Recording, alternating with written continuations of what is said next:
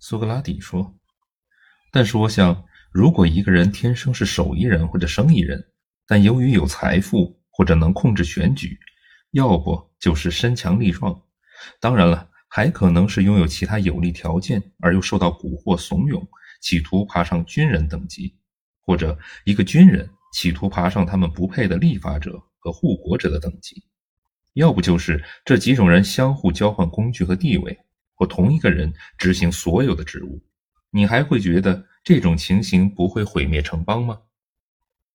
格劳孔说：“这样是一定会的。”苏格拉底说：“可见现有的三个等级之间相互干涉、相互取代他人，这是对城邦最大的危害，可以确定为城邦最大的危害。”格劳孔说：“确实是这样。”苏格拉底说。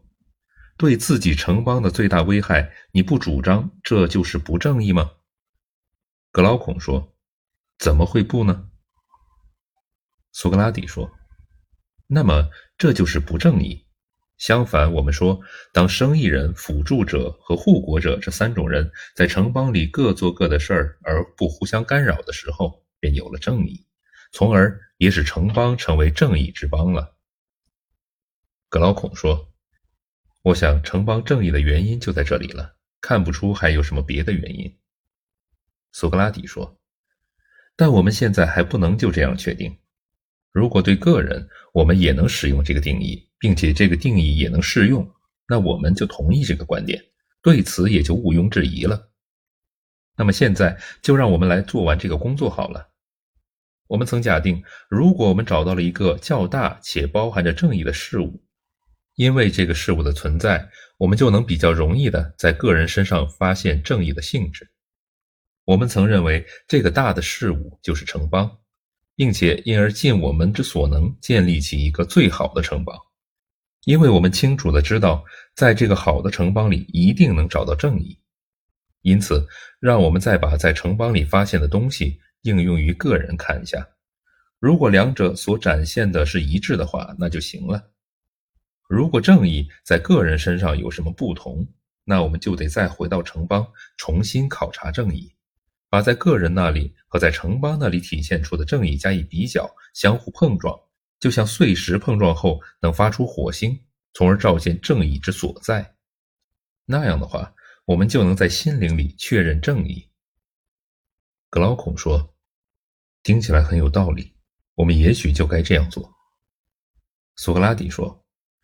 那么，如果两个事物有同一名称，一大一小，那么它们是相同还是不同的呢？格劳孔说，它们是相同的。苏格拉底说，那么如果仅就正义的概念而论，一个正义的个人和一个正义的城邦也毫无区别吗？格劳孔说，是的。苏格拉底说，现在一个城邦之所以被认为是正义的。是因为在这个城邦里，自然生成的三种人各自履行着自己的功能。城邦之所以拥有节制、勇敢和智慧，也正是因为这三种人拥有这样的功能。城邦也由于这三种人的其他某些情感和性格，而被认为是有节制的、勇敢的和智慧的。格劳孔说：“是的。”苏格拉底说：“因此，我的朋友啊。”我们也期待在他的灵魂里能拥有同样的构成，每个部分所起的作用跟相同名称的部分在城邦中起的作用相同。格劳孔说：“这是毫无疑问的。”苏格拉底说：“天哪，我们又遇到了一项微不足道的考察，那就是人的灵魂里是否真正包含这三种品质。”格劳孔说。我倒不认为这是个容易解决的问题，苏格拉底呀。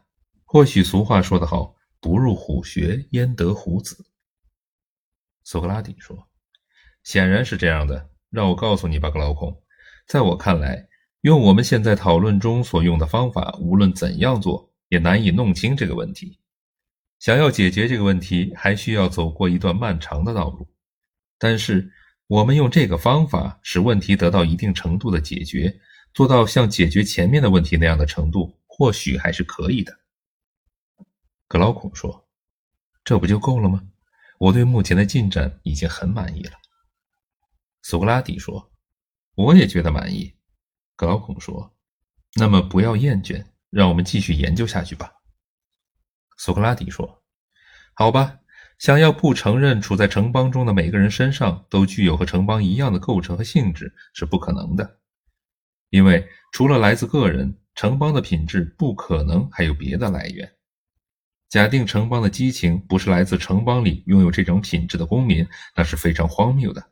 这就等于说，激情属于塞雷斯人、西徐亚人以及那些北方人，而热爱理性的品质。”主要是因为有居住在我们这片区域的人，而爱金钱的品质，我们很可能在腓尼基人和埃及人那里看到。格劳孔说：“这一点还是能确定的。”苏格拉底说：“事实如此，理解这一点毫不困难。”格劳孔说：“当然不困难。”苏格拉底说：“但是如果有人进一步问。”个人品质是由三个各不相属的部分组成，还是属于同一个事物呢？这样说吧，当我们学习时，我们使用的是某个部分；愤怒时，使用的是另一个部分；而生理欲望的满足，使用的又是第三个部分，是这样吗？还是说，从一开始，整个灵魂就参与了我们所有的活动呢？这才是最难做出决断的。格劳孔说：“我也有这种感觉。”